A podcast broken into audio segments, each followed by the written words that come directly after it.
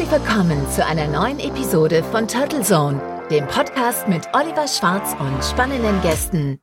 Herzlich willkommen zum zweiten Teil meines Interviews mit Frank Staus, einem der erfahrensten Wahlkampfberater in Deutschland und Geschäftsführer der Berliner Agentur Richel Staus. Seit drei Jahrzehnten hat er unzählige Wahlkämpfe gestaltet, die meisten davon für die SPD. Im ersten Teil des Interviews sind wir mit dem US-Wahlkampf in das Gespräch eingestiegen. Im zweiten Teil haben wir sicher angesichts eines deutschen Superwahljahrs 2021 noch viele weitere spannende Themen. In dem Sinne noch einmal, hallo Frank. Hallo Oliver, ich grüße dich. Legendär sind ja immer solche Wahlkämpfe, in denen ein Kandidat aussichtslos gestartet, dann doch zum Überraschungssieger wird oder noch in den letzten Wochen allen Umfragen zum Trotz eine fulminante Aufholrallye startet. Was macht für den Kommunikationsprofi und Wahlkampfenthusiasten Frank Staus denn einen tollen Wahlkampf aus? Und wie stehen die Zeichen, dass die anstehende Bundestagswahl nächstes Jahr im positiven Sinne spannend wird? Also das nächste Jahr wird einfach spannend, weil es so viele Unbekannte gibt, die sich auch erst im Laufe des nächsten Jahres sortieren werden. Ähm, das sind äh, die Faktoren, äh, erstmal eine amtierende Kanzlerin, die nicht mehr antritt, äh, dann natürlich die Kandidatenfrage, die ja sowohl bei CDU, CSU äh, als auch bei den Grünen noch nicht geklärt ist. Die, die Rolle der FDP ist auch noch nicht ganz klar. Die sucht sich ja äh, auch gerade noch und findet sich nicht richtig. Die, die, die Frage auch der Ränder, also vor allen Dingen auch der AfD, die jetzt auch gerade unter Corona leidet, weil dann doch viele Menschen sagen, das geht mir jetzt zu weit äh, an Verschwörungstheorien, das, äh, das kann ich nicht mehr tolerieren. Äh, wir haben im Moment auch eine schwache Linke. Also es gibt sehr, sehr viele Faktoren, die, die diese Bundestagswahl spannend machen. Ähm, wir haben auch erlebt, dass die CDU jetzt seit Corona auf Bundesebene ungefähr zehn Prozentpunkte zugelegt hat, also jetzt ungefähr bei, bei 37, 38 liegt, wo sie vorher bei 27, 28 lag, also für die CDU, CSU und verheerende äh, Umfragen. Ähm, diese zehn Prozent, die die Union gerade drauf hat, also die, die ja viele Beobachter nicht ganz zu Unrecht als Merkel-Prozente werten, die sind im Prinzip äh, über diesen nächsten Bundestagswahlkampf zu verteilen. Und die können da bleiben, wo sie sind. Die Wahrscheinlichkeit ist, äh, dass sie woanders hingehen, äh, zumindest in Teilen. Und dann entfaltet so ein Wahlkampf automatisch eine Dynamik. Also wenn eine CDU eben verliert, verliert, verliert über die Wochen und Monate hinweg und andere gewinnen, dann kommt einfach auch eine Dynamik in den Wahlkampf. Und das braucht man in dem Wahlkampf. Man braucht eine Dynamik. Ich habe schon mit aussichtslosen Kandidaten begonnen, die dann auch aussichtslos geendet sind. Das, äh, das, äh, da kann man immer sein Bestes geben, aber wenn es nicht, äh, wenn nicht fruchtet, fruchtet es nicht. Aber natürlich ist diese Underdog-Situation im Prinzip die dankbarere, weil man natürlich eine, eine Dynamik entfalten kann, äh, eine Mobilisierung entfalten kann und dann auf den letzten Metern Menschen eben auch mitgerissen werden, weil sie sehen, das geht ja doch noch, da steckt ja doch was drin, wir können ja doch was verändern mit unserer Stimme. Und ähm, wir haben in Hamburg beispielsweise auch erlebt, das war jetzt äh, eine Situation, wo Peter Tschentscher einfach, der ja auch zum ersten Mal angetreten ist, zwar aus dem Amt raus, aber zum ersten Mal in den Wahlkampf stand, wo die Menschen dann, je näher der Wahltag kam, umso mehr haben sie gesagt, nee, also ähm, ich mag die Grünen und ich mag auch die, die Kandidatin, aber ich möchte nicht, dass sie auf Nummer eins ist. Äh, da möchte ich jemanden haben, dem, dem ich das dem ich das Amt eher zutraue. Und so ist diese Wahl dann, dann ausgegangen. Also man hat mal Situationen, wo aus einer Euphorie heraus ein Wahlkampf gedreht wird, man hat auch Situationen, wo die Leute am Ende ins Grübeln kommen und sagen, ähm, mir ist die sichere Bank doch, doch lieber. Das alles werden wir, werden wir erleben im nächsten Jahr. Und ähm, das müssen dann eben Kandidatinnen und Kandidaten auch durchstehen. Das ist natürlich dann eben der tatsächliche Höllenritt, weil wir werden das Ergebnis dieser Wahl wirklich auch erst am Wahltag und vielleicht auch erst danach kennen, einfach weil sich dann erst die Koalitionsmöglichkeiten so finden, dass man sagen kann, wer Bundeskanzler, wer nächster Bundeskanzler der Republik Deutschland wird. Frank, wie hat es sich denn angefühlt, 2017 den Wahlkampf vom SPD-Hoffnungsträger Martin Schulz nur als Beobachter zu verfolgen. Markus Feldenkirchen hat ja in seinem Buch die Schulz-Story einen Einblick gegeben, der es mehr als offensichtlich macht, dass in der Schulz-Kampagne vieles intern und handwerklich unglücklich und schief lief. Und das bei einem Kandidaten, der eigentlich ideal erschien für ein echtes starkes Comeback der SPD. Wie sehr wurmt es dann, das Mandat frühzeitig abgesagt zu haben und den Höhenflug und Absturz, wie es Feldenkirchen meiner Meinung nach recht treffend genannt hat, nur von der Seitenlinie beobachten zu können?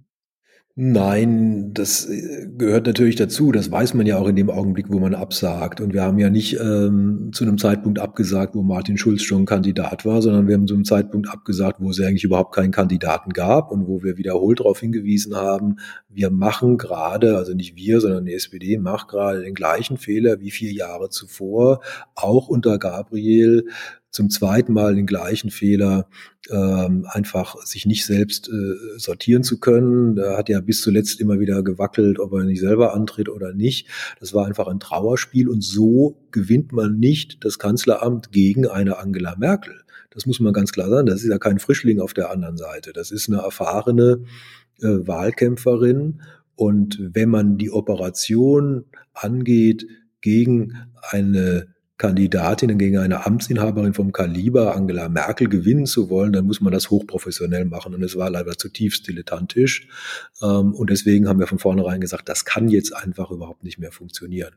Als dann Martin Schulz Kandidat wurde, haben wir genau den Effekt äh, erlebt, dass, äh, dass er wirklich eine große Projektionsfläche war, dass die Leute ihn klasse fanden, dass sie auch sein sein Engagement klasse fanden, haben das Gefühl, hat einer Feuer unterm Hintern, er war da mit, der, der ist leidenschaftlich, äh, da natürlich auch der komplette äh, Kontrapunkt zu, zu Merkel.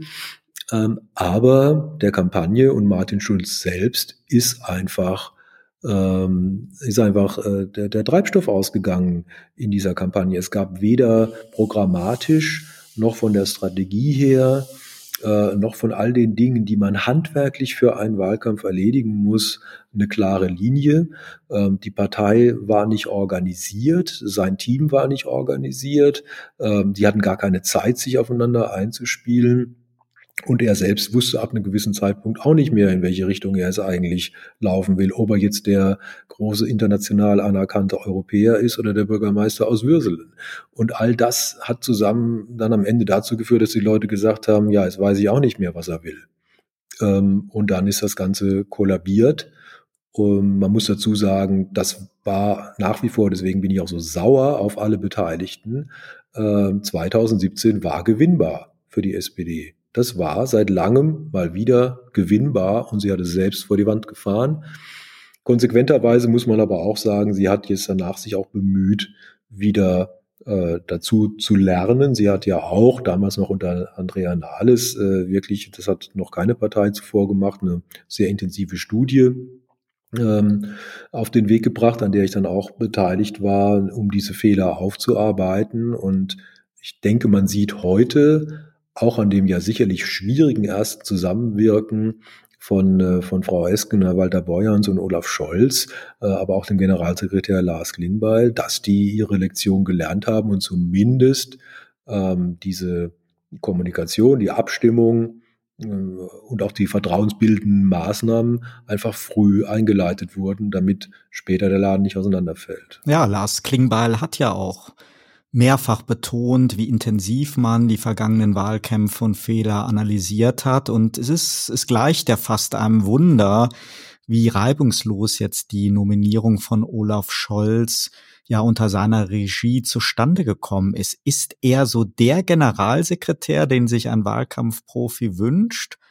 Und stimmen eigentlich diese Legenden, um nochmal auch auf die Schulz-Story einzugehen, von Kandidaten, die Opfer ihrer eigenen Partei geworden sind? Also zunächst mal möchte ich mit dieser Legende aufräumen, dass Martin Schulz der Opfer von irgendjemandem ist. Ähm, also da bin ich auch als jemand, der viel mit den Mitarbeiterinnen und Mitarbeitern von Kampagnen zu tun hat und der auch viele Spitzenkandidatinnen und Spitzenkandidaten kennt, ähm, da bin ich auf jeden Fall jemand, der sagt, äh, die Nummer eins äh, muss auch die Nummer eins der Verantwortung sein. Und Martin Schulz war in diesem Wahlkampf nicht nur Spitzenkandidat, sondern auch Parteivorsitzender. Ähm, und deswegen ähm, ist das eben, das Ergebnis ist äh, dann eben auch seins. Ähm, also die, die zweitgrößte Verantwortung trägt Sigmar Gabriel, der zum zweiten Mal die Nominierung als Kanzlerkandidaten vergeigt hat.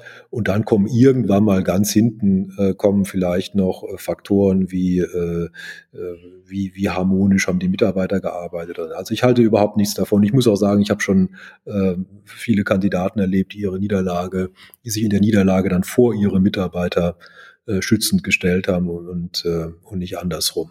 Das kann ich überhaupt nicht ab. Ähm, aber das ist, wie gesagt, ja auch Geschichte.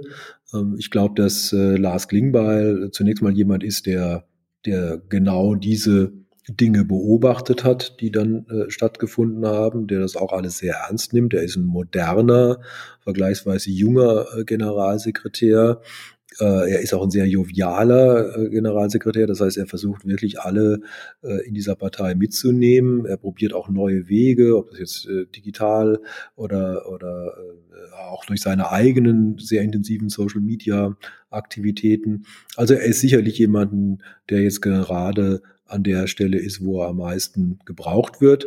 Und äh, er schafft es äh, Stand heute eben auch, ähm, dass, äh, dass die ja ursprünglich mal ähm, von unterschiedlichen politischen Spektren kommenden Parteivorsitzenden und der Kanzlerkandidat, äh, dass sie eben harmonisch miteinander arbeiten, harmonisch in diesen Wahlkampf gehen. Man muss auch sagen, die SPD hat ja auch nicht mehr viele Möglichkeiten. Also ich bin jetzt froh, dass alle Beteiligten im Gegensatz zu manchen, die vorher dran waren, offensichtlich verstanden haben, äh, dass es jetzt fünf nach zwölf ist, wenn diese Partei äh, monatelang bei, bei, bei 15, 16 Prozent notiert, dann gibt es ja nicht mehr viel äh, Manövriermasse, dann muss jetzt was äh, geschehen, das sie wieder auf die Beine bringt. Und das geht nur zusammen. Lars Klingbeil hat auch gesagt, dass die kommende Bundestagswahl der digitalste Wahlkampf bislang wird. Das war jetzt nicht nur auf Covid bezogen, sondern generell. Jetzt könnte man natürlich böse sein und sagen, dass Deutschland frei nach Angela Merkel das Neuland Internet ja gerade erst entdeckt und von digitalen Wahlkämpfen bislang nicht allzu viel zu sehen war, außer vielleicht bei der AfD, die Social Media für sich immer sehr, sehr raffiniert zu nutzen wusste. Aber Tatsache ist natürlich, dass auch bei uns das Internet den politischen Diskurs längst positiv wie negativ beeinflusst und die SPD legt sich auch gerade wirklich kräftig digital ins Zeug, nicht zuletzt wegen der Corona-Pandemie. Du hast eben schon ein bisschen erwähnt, es könnte ja vielleicht auch so eine Gegenbewegung sein, dass die Wähler überdrüssig sind von zu viel Digitalem.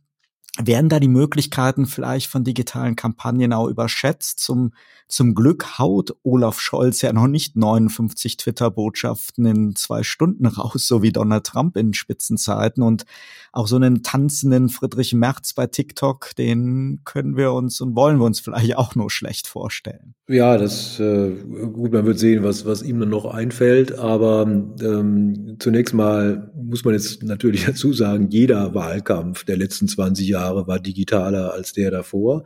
Äh, das ist einfach natürlich die Entwicklung, das ist auch die Verschiebung. Wir erleben allerdings auch, was die, was die digitalen Medien angeht, natürlich auch eine Normalisierung. Das darf man auch nicht vergessen. Also wir haben auch jetzt in Zeiten wieder erlebt, ähm, dass äh, einerseits die Interaktion natürlich was ist, was den Wahlkampf über die letzten 15 Jahre massiv verändert hat. Es war ja sonst eigentlich eher ein, ein gefilterter Wahlkampf. Das heißt, man hat entweder Werbung geschaltet, um die Leute direkt zu erreichen, oder man hat über den Filter des Journalismus quasi gehen muss. Also es wurde über einen Bericht erstattet. Die sozialen Medien und die Digitalisierung ermöglicht es jetzt den Parteien natürlich auch direkt äh, Menschen anzusprechen, äh, ohne Filter durch den Journalismus. Das alles sind Möglichkeiten. Äh, du hast es erwähnt, die AfD ist hier insofern auch immer ähm, weit vorne gewesen, weil sie natürlich auch die erste Partei ist, die heute im Bundestag ist oder die einzige Partei, die in dieser Digitalisierungszeitalter gegründet wurde. Alle anderen haben natürlich eine längere Geschichte,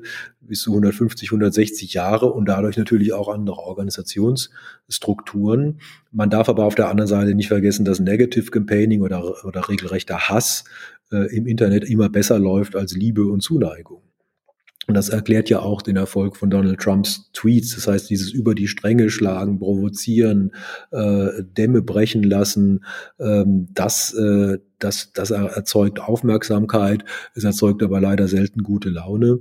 Ähm, und insofern äh, werden wir in diesen Wahlkämpfen jetzt schon auch sehen, ähm, dass wir wieder eine Aufmerksamkeit haben auf diejenigen, die da Tabus brechen. Aber man muss auf der anderen Seite auch sagen, Deutschland ist doch wesentlich stabiler ähm, was die Anfälligkeit für, für Fake News äh, angeht, äh, auch für Aufregung, auch für Aufreger, äh, als wir das beispielsweise in den USA erlebt haben. Alle uns vorliegenden Umfragen zeigen eigentlich eine hohe Stabilität ähm, in, der, in der Bevölkerung von meist 80, 85 Prozent, äh, die also weder mit Corona-Leugnern äh, noch mit Verschwörungstheorien ähm, noch mit Fremdenhass irgendwas anfangen können. Mm, das heißt, ähm, wo man langsam die Kurve kriegen muss, ist ja, schenkt man jetzt den, den Aufregern, die das bewusst machen, immer weiter diese Aufmerksamkeit oder wird das auch mit einer gewissen Gelassenheit dann irgendwann mal hingenommen, dass es einfach äh, ein paar Spinner gibt, ein paar, sind vielleicht ein paar viele, aber sind wesentlich weniger als anderswo äh, und man denen nicht jedes Mal äh, jedem Aluhut äh, äh, Sendezeit schenkt. Das, das wird man sehen. Ähm, grundsätzlich ist es so, ähm, ich rede eigentlich gar nicht mehr mit von Digitalisierung. Das ist zu einer solchen Normalität geworden im Alltag der Menschen von ihrem Smartphone über Netflix am Abend.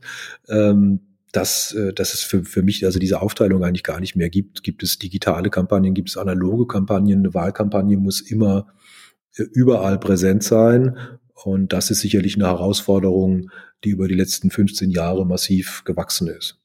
Wahlkämpfe sind für die Kandidaten und auch für deren Camper-Teams ja regelmäßig Achterbahnfahrten oder der berühmte Höllenritt.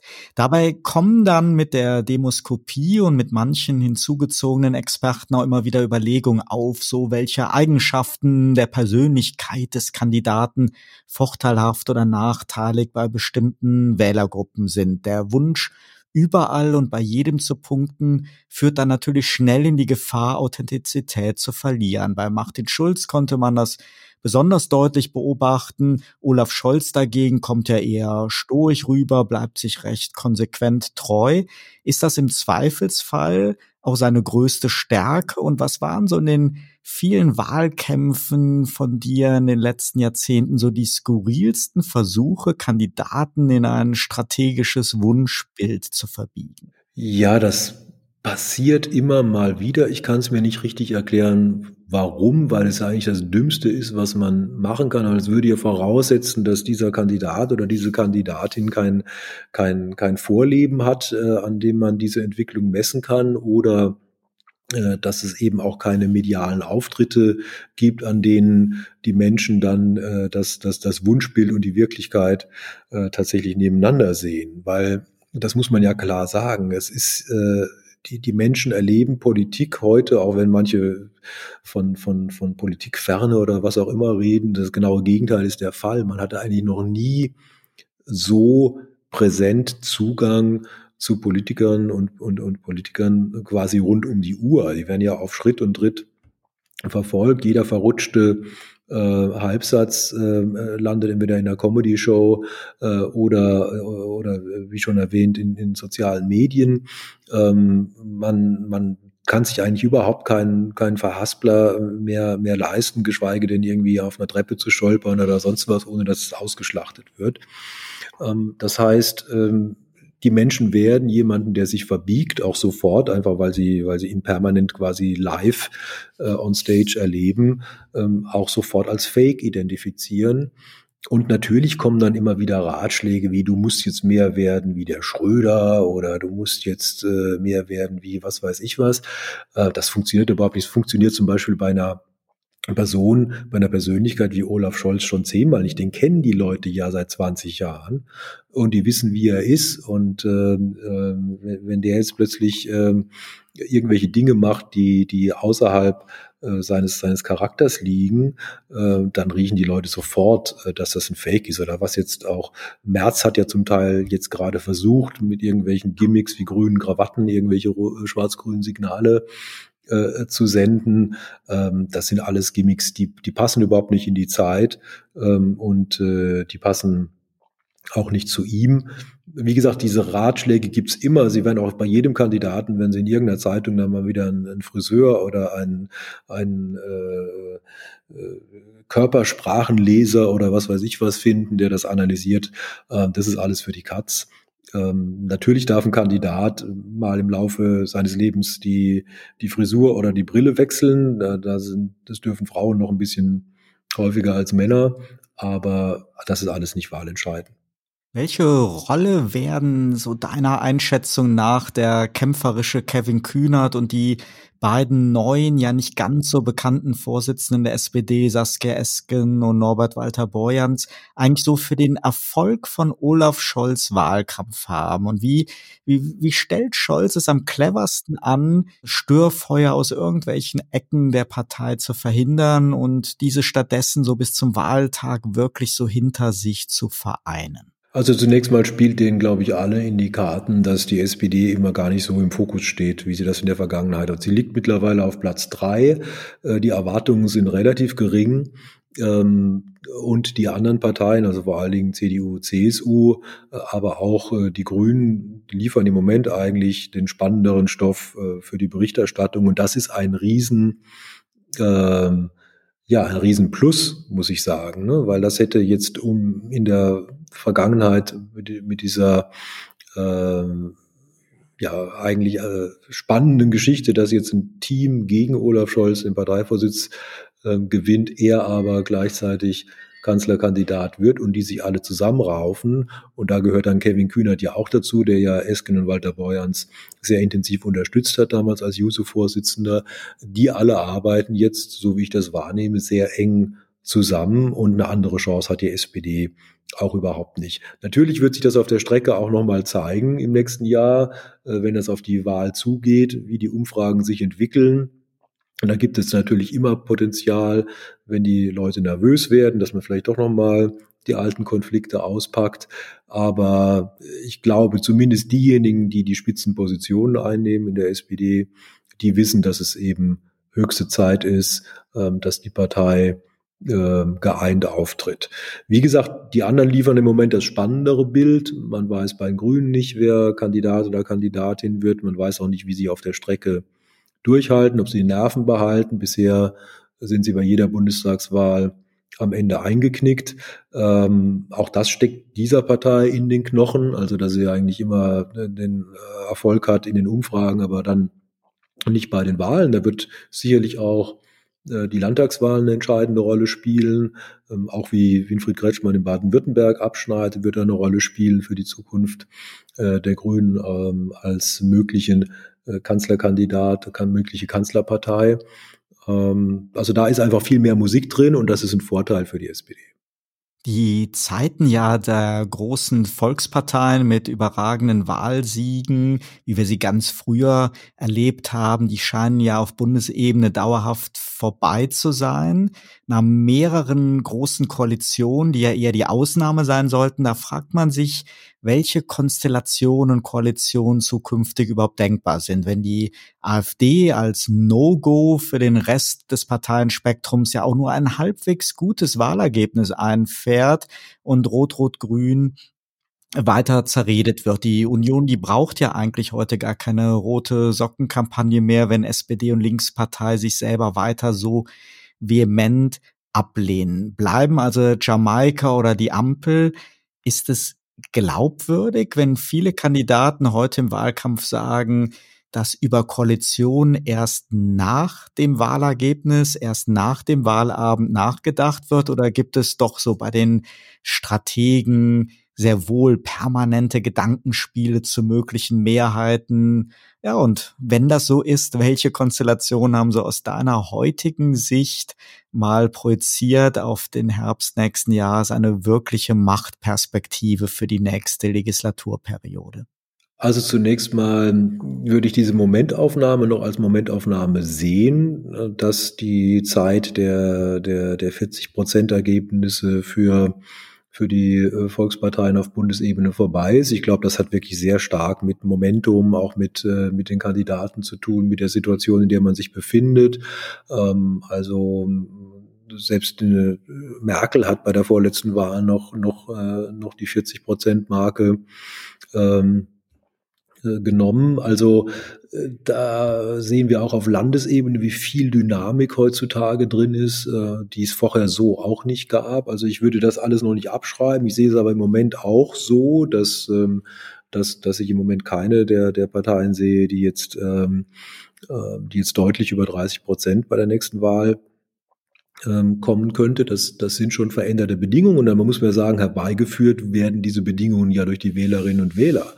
Das heißt, äh, es ist ja tatsächlich so, dass man nicht auch als Partei und auch als Parteivorsitzender oder Spitzenkandidat nicht voraussagen kann, äh, wie wird das am Ende in Koalitionsverhandlungen ausgehen. Und das beste Beispiel ist ja die letzte Bundestagswahl, wo eine SPD ja am Wahlabend gesagt hat, wir gehen nicht mehr in diese Koalition, wir machen den Platz frei, wir gehen erhobenen Hauptes in die Opposition und wir machen den Platz frei für Jamaika, also für die Koalition aus CDU, CSU, Grünen und FDP. Und dann haben die es nicht auf die Reihe gekriegt. Ähm, und äh, äh, namentlich die FDP und, und Christian Lindner. Und ähm, dann steht man natürlich da und dann ist die Frage, macht man jetzt Neuwahlen oder regiert man halt doch weiter. Und die SPD hat sich, weiß Gott nicht, äh, freiwillig gemeldet, um in diese große Koalition einzudringen. Da gab es ja auch ein riesen mediales Echo, dass nach dem Scheitern ähm, von Jamaika äh, alle gesagt haben, die SPD muss jetzt, einschließlich des Bundespräsidenten, und dann hat sie das getan. Äh, solche Situationen sind nicht auszuschließen. Die werden ja heute ja auch noch nicht mal von, von, von, von Frau Esken ausgeschlossen, wenn solche Situationen geschehen. Aber ich gehe mal davon aus, dass alle das vermeiden wollen. Ähm, und zwar von allen Seiten. Und man wird tatsächlich äh, sehen, dass da eine gewisse Dynamik drinsteckt in dieser nächsten Wahl. Aber ähm, wie ich schon sagte, das kann 22, 23, 24 Prozent kann für eine Partei reichen, um in einer äh, Konstellation dann äh, den Kanzler äh, zu stellen. Und ähm, das kann sein grüne SPD mit FDP oder grüne SPD mit Linkspartei. Das kann schwarz-grün sein, wobei man dazu sagen muss, da fehlt dann auch bei den Grünen so ein bisschen der äh, die Euphorie, weil wie, wie soll Schwarz-Grün mit einem Kanzlerkandidaten, mit einer sehr konservativen äh, CDU unter, unter Merz funktionieren? All das sind offene Fragen. Aber da muss man auch mal ganz ehrlich sagen, liebe Wählerinnen und Wähler, das entscheidet ihr am Ende. Jungen Menschen wird ja immer gerne so nachgesagt, dass sie sich immer weniger für Politik interessieren. Fridays for Future hat genau das Gegenteil gezeigt. In, in letzter Zeit werden in dem Kontext die Stimmen auch wieder lauter, die so eine Herabsenkung des Wahlalters auch bei der Bundestagswahl fordern, auf 16 oder 12 Jahre. Es gibt sogar einige Interessensvertreter, die fordern sogar ein Wahlrecht ab null Jahren, was dann wohl den Einfluss von Familien mit Kindern auf politische Entscheidungen stärken soll. Das ist vielleicht nicht mehrheitsfähig, aber wie sieht es so mit dem Wahlrecht ab 12, 14 oder 16 Jahren aus? Würde das nicht frischen Schwung in die Demokratie bringen und ein gutes Signal gegen Politikmüdigkeit sein oder fürchten Union und SPD dann Vorteile für die Grünen und die Linken? Nein, das kann man überhaupt nicht abschätzen, wo diese Stimmen am Ende tatsächlich hingehen. Ähm, es ist ja auch nicht so, dass die Erstwähler immer euphorisch wählen gehen würden, die 18-Jährigen. Ähm, das, äh, das ist auch ein bisschen eine Legende, äh, dass, dass sie alle brennen, ihre Stimme abgeben zu können. Ähm, und man darf auch Bewegungen, soziale Bewegungen nicht hochrechnen auf, äh, auf den gesamten Jahrgang. Das haben wir in der Vergangenheit erlebt. Also weder in der Friedensbewegung noch in der Anti-Atomkraftbewegung ähm, äh, war die Mehrheit äh, der Generation, äh, sondern die Mehrheit der Generation war wie immer äh, zu Hause. Ähm, und äh, insofern, man kann das nicht, man kann da keinen Automatismus ableiten. Ich denke, dass aber auch bei der Entwicklung, die, die wir, äh, die wir sehen, auch bei der Jugend, ich halte es durchaus für, für realistisch, dass man äh, sich mit 16 so weit informiert hat und sich so weit auch vom Elternhaus emanzipiert hat, um da eine eigene äh, Stimme zu bekommen. Ich denke, wesentlich drunter macht's äh, aus meiner Beobachtung nicht zwingend Sinn, weil es geht ja auch mehr als um nur um ein Thema und äh, um politische Zusammenhänge, ähm, die jetzt auch mal über einzelne Themen wie Tierschutz oder Klimaschutz oder Umweltschutz äh, hinausgehen, zu betrachten. Da glaube ich, braucht man einfach eine gewisse Reife. Ähm, da gibt es natürlich auch auf der anderen Seite auch welche, die erreichen diese Reife in ihrem Leben nie, auch nicht mit 90. Ähm, aber irgendwann muss man in der Politik halt einen Punkt machen und sagen, ab hier halten wir es für, äh, für vertretbar. Und ich äh, glaube, dass auf jeden Fall ähm, 16 ein gutes Alter ist, um, um eine Stimme abgeben zu können.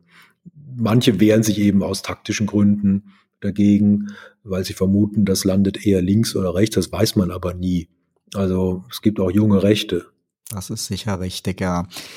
Frank, zum Abschluss möchte ich noch fragen, wie, wie, wie hält man es, wenn das Herz für die SPD schlägt, man so viele Wahlkämpfe für die Sozialdemokratie strategisch gestaltet hat, aber man ja selber kein Politiker ist, sondern Berater?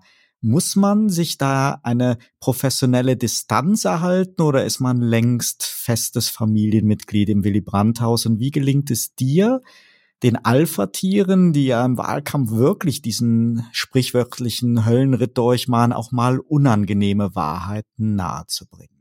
Also diese, äh, der Amerikaner würde sagen, speaking truth to power, also die, die, die Wahrheit äh, den, den Mächtigen sagen, die gehört natürlich zum Beratungsgeschäft dazu, sonst ist man, ähm, sonst ist man kein guter Berater. also man muss natürlich auch äh, dann zum Teil äh, schwierige Gespräche führen, aber dafür sind wir ja auch da. Und äh, das wird ja auch erwartet. Also wer, wer, wer mich und mein Team bucht, ähm, der erwartet jetzt keinen Speichellecker, sondern äh, der erwartet äh, ein, ein selbstbewusstes Team, ähm, das sich auch Gehör verschafft. Und äh, das bekommen sie dann auch. Ähm, ja, also das, das gehört alles, alles mit dazu.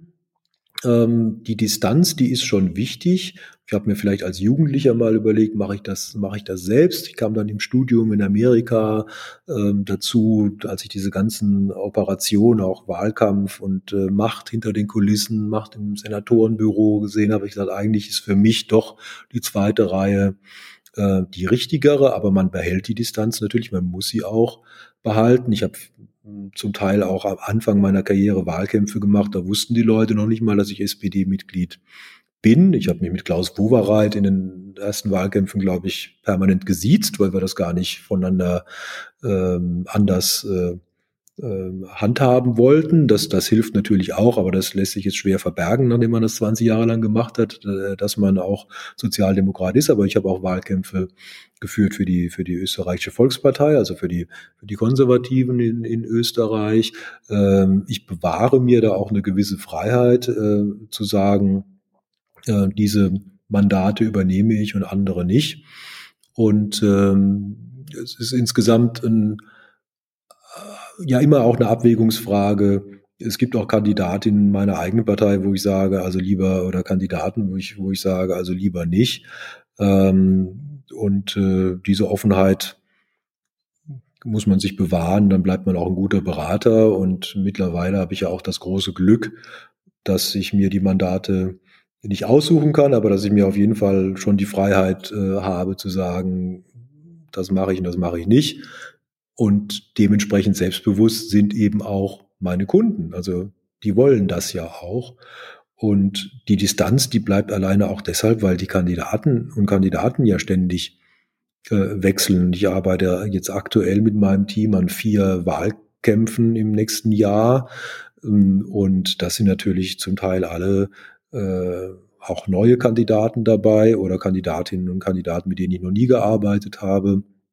Und ähm, insofern bleibt da bei aller Zuneigung zu, zur Sache auch immer eine absolut professionelle Distanz, die man sich erhalten muss, wenn man ein guter Ratgeber sein will.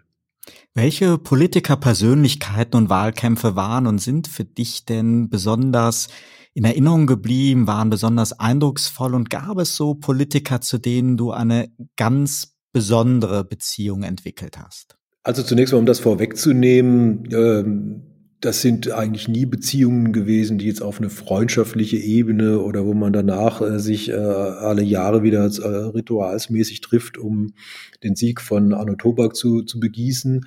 Das entsteht da nicht. Wir sind, äh, wir sind schon Wanderarbeiter, äh, sehen das auch selbst so. Da, da entstehen Sympathien, da entstehen zum Teil auch ja letztendlich professionelle Verbindung. Also Klaus Wowereit hat alle drei Wahlkämpfe äh, mit uns bestritten. Das sagt ja auch schon was. Ähm, andere auch. Ähm, aber es ist ein, es ist ein Geschäft am Ende und es ist eine professionelle Beziehung. Äh, natürlich sind die Underdog-Wahlkämpfe oder die, wo man aus dem äh, von, von, von einer aussichtslosen Position nochmal in Schlagnähe kommt, das sind natürlich die, die dramatischsten. Aber ähm, zum Beispiel der dritte Wahlkampf für Klaus Wowereit, da war für mich eine ganz tolle Geschichte, weil es sowohl kreativ eine tolle Kampagne war, äh, aber weil wir tatsächlich auch in der Schwierigkeit waren, weil damals Renate Künast lange vorne lag, ähm, die Wahlkämpfe für Hannelore Kraft ähm, da waren ja drei, der letzte dann leider nicht mehr erfolgreich, aber das waren trotzdem auch immer ähm, Wahlkämpfe, gerade auch der erste, wo sie auch als Underdog äh, ins Rennen gegangen ist, äh, die haben geprägt und jetzt äh, zuletzt hier auch, auch Malu Dreier in Rheinland-Pfalz, die Aufholjagd. Das hoffen wir mal, dass es im nächsten Jahr auch wieder gut geht. Ich bin da sehr, sehr zuversichtlich. Ja, das sind alles Dinge, die prägen, aber jeder Wahlkampf ist ein Unikat und der Wahlkampf für Peter Genscher auch ein, auch ein äh, äh, ein Kandidat, den ich halt vorher gar nicht kannte.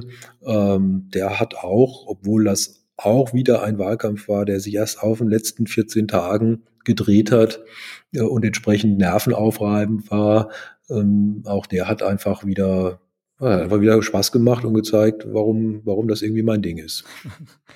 Mal ganz provokant, wenn morgen das Konrad-Adenauer-Haus verzweifelt eine Agentur für ihren Wahlkampf 2021 suchen würde, sich an deine eben erwähnte Arbeit auch in Österreich erinnert und bei euch anruft. Wäre das ein spannendes oder eher ein sehr kurzes Gespräch? Also zunächst mal gebietet es, also denke ich, absolut die Höflichkeit, dass man sich dann einfach mal zuhört. Ich bin mir relativ sicher, dass sie nicht anrufen. Insofern kann ich dich beruhigen. Ähm, aber ähm, natürlich äh, zeigt das zunächst mal, und so kamen wir ja auch an das Mandat der, der ÖVP damals, zunächst mal zeigt das ja eine äh, Offenheit auf der anderen Seite, eine intellektuelle Offenheit, äh, auch die äh, auch die Möglichkeit, über den Tellerrand hinaus zu blicken. Und äh, natürlich sitzen im Konrad-Ladner-Haus äh, intelligente Menschen, äh, mit denen man spricht. Ob das dann am Ende zu irgendwas führen würde, äh, zumal wir ja bereits in vielen Landtagswahlkämpfen im nächsten Jahr für die SPD engagiert sind, äh, das, das glaube ich mal nicht. Aber ich bin äh, bei demokratischen Parteien und ich habe auch schon Vorträge gehalten bei den Grünen, ich treffe mich mit Liberalen, ähm, ich habe da überhaupt keine Berührungsängste und äh, das ist meistens eher andersrum so. Herzlichen Dank, Frank Staus, für dieses spannende Gespräch, das mir viel Freude gemacht hat. Ich wünsche dir auch in diesen Pandemiezeiten ein schönes Weihnachtsfest und für nächstes Jahr dann ganz spannende Kampagnen und Wahlkämpfe. Ja, vielen Dank. Ich bedanke mich für die Einladung und wünsche dir und deinen Hörerinnen und Hörern auch alles Gute. Vielen Dank. Liebe Turtlesohn-Hörerinnen und Hörer, dieses Gespräch mit einem Insider, dessen Herz schon seit früher Jugend für die politische Kommunikation schlägt, haben wir am 9. Dezember wie immer live on tape aufgezeichnet und in zwei Episoden aufgeteilt. Wer den Blick hinter die Kulissen der Wahlkämpfe weiter vertiefen will und es noch nicht kennt, dem möchte ich natürlich das Buch Höllenritt Wahlkampf von Frank Staus sehr ans Herz legen, das ich schon 2013 bei der ersten Auflage verschlungen habe. Eine gute Idee ist auch den Turtle Zone Podcast zu abonnieren, denn es geht 2021 spannend weiter. Und bei den Turtlezone Tiny Talks debattieren Dr. Michael Gebert und ich immer montags zum Wochenstart über aktuelle Zeitgeistthemen, auch am kommenden Montag. Ein Reinhören lohnt sich. Ich freue mich, wenn wir uns bald wieder hören. Bis dahin, trotz Pandemie und Lockdown, eine gute und schöne Advents- und Weihnachtszeit und viel Gesundheit.